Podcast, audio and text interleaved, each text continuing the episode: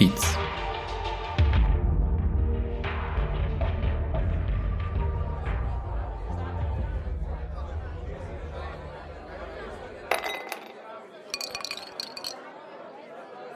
Nachdem Alisa ein paar Tage auf Neuigkeiten von Sarah gewartet hatte, kam mir der Verdacht, dass ihre radikale Freundin vielleicht doch nicht so gut vernetzt war, wie ihr Image suggerierte.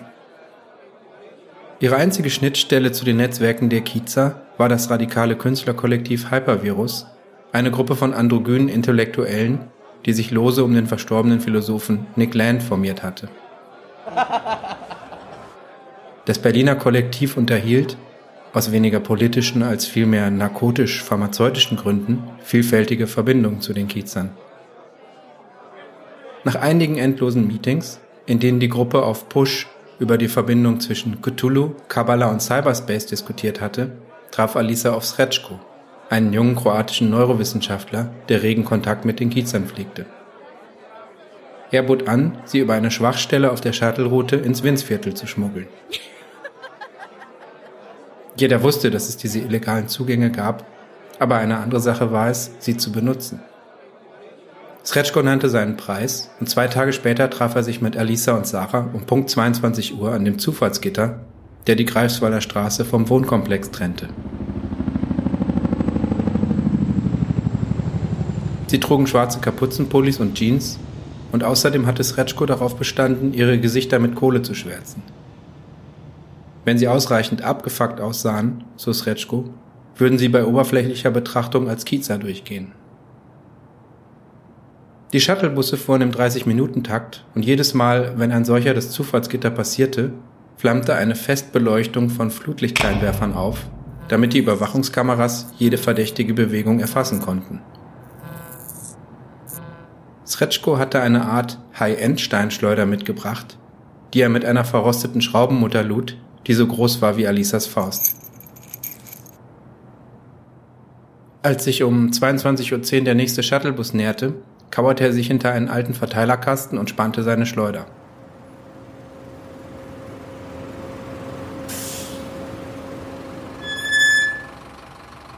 Alisa und Sarah warteten in einem Hauseingang und hielten den Atem an.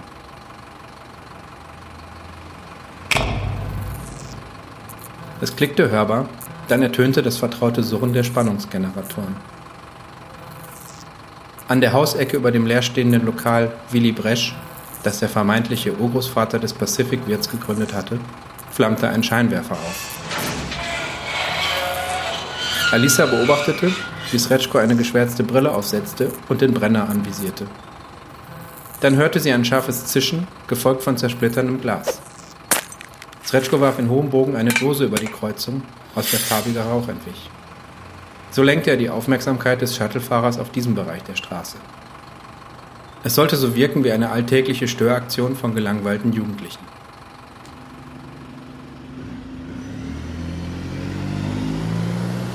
Als der Bus durch das geöffnete Gitter gefahren war, gab Sretschko ihnen ein Zeichen und rannte geduckt auf das Gitter zu.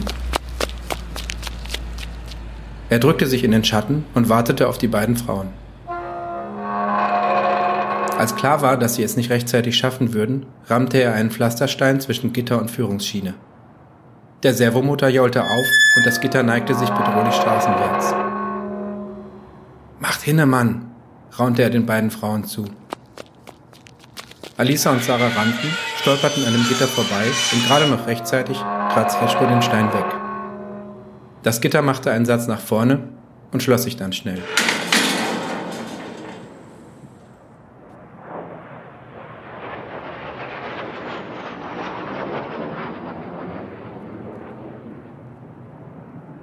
Schwer atmend hockten die drei hinter einem Schutthaufen und warteten, ob irgendjemand den Vorfall bemerkt hatte. Über ihnen prangte die Werbung für einen kreditfinanzierten Programmierkurs. Waypoint Systems. Computing Next Level. Sretschko erklärte ihnen die Lage. Es dauert circa zehn Minuten, bis ein Wartungstrupp eintrifft. Sie kommen ziemlich sicher aus Richtung Alexanderplatz. Das ist unser Timeslot. Also los. Lauft so schnell ihr könnt und bleibt immer unterhalb der Plakatbeleuchtung. Bis zum Marienburger sind es ungefähr 400 Meter. Geduckt liefen die drei die Shuttle-Route entlang. Sretschko hielt alle 100 Meter an und holte ein kleines schwarzes Gerät aus seiner Tasche.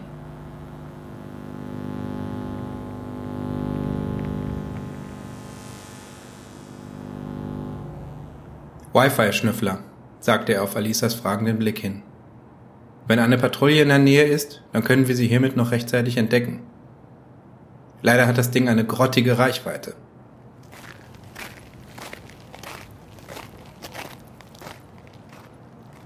Nach zwei weiteren Stops waren sie an ihrem Ziel angelangt. Sretschko kletterte auf den Sockel einer Ramo-Pasta-Reklame und entfernte ein kreisförmiges Stück tomatisierte Bandnudeln, das ein Loch mit circa einem Meter Durchmesser verdeckte. Er stellte den Deckel auf den Sockel und half Alisa und Sarah nach oben und durch das Loch. Dann verschloss er den Durchschlupf wieder.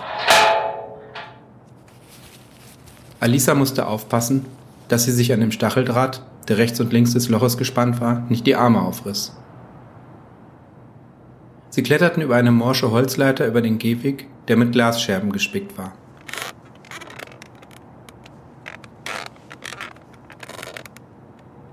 APMs, zischte Sretschko und zeigte auf eine Erhöhung im Boden unter den Scherben. Alisa wusste nicht, was er meinte, aber entschloss sich, ihn nicht zu fragen, ehe sie in Sicherheit waren.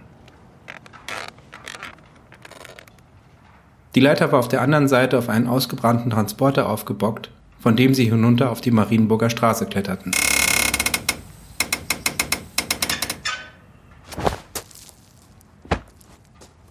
Sretschko ging mit ihnen bis zur Ecke Winzstraße und verabschiedete sich dann. Ich muss jetzt mal eine Runde machen.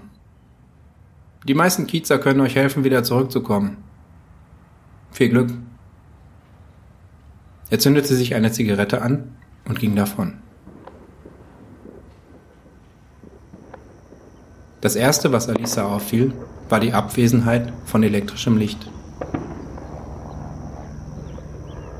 Ein leichter Nebel schien über allem zu hängen.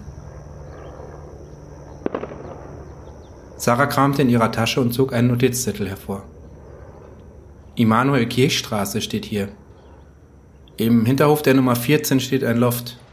Ehemaliges Hotel, Kino, whatever. Schweigend gingen sie die 200 Meter die Winzstraße hinunter und bogen dann links in die Immanuel-Kirchstraße ein.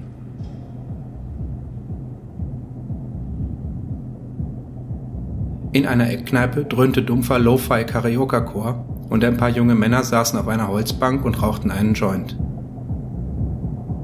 Sarah sah zu ihnen hinüber. Ey Schneckchen, willst du mal ziehen? Sarah warf ihm einen finsteren Blick zu und ging zügig weiter. Easy, Mann.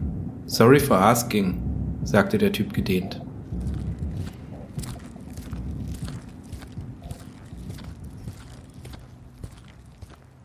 Am Eingang zum Hinterhof stand eine mit brennendem Sperrholz gefüllte Tonne, neben der zwei Männer auf Campingstühlen saßen.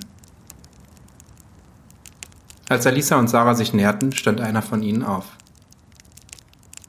Kann ich den Damen vielleicht weiterhelfen? Wir sind auf der Suche nach ein paar Programmierern. Sie nennen sich, Sarah sah auf ihren Zettel, analoge Verbinder. Ein paar Programmierer. Der Mann schnaubte verächtlich und sah zu seinem Kompagnon hinüber. Sie wollen zu ein paar Programmierern, die sich analoge Verbinder nennen. Na, da haben Sie aber Glück, dass Pastor Etzenkirchen heute persönlich die Messe liest. Beeilt euch mal, ihr Hübschen. Es geht in ein paar Minuten los. Erstes Treppenhaus, zweiter Stock. Ich hoffe, ihr findet, was ihr sucht. Er lächelte dünn und winkte Alisa und Sarah mit einer ausladenden Handbewegung auf den Hof. Gehen wir, oder? Alisa nickte und ging, an dem Feuer vorbei, auf den Hinterhof.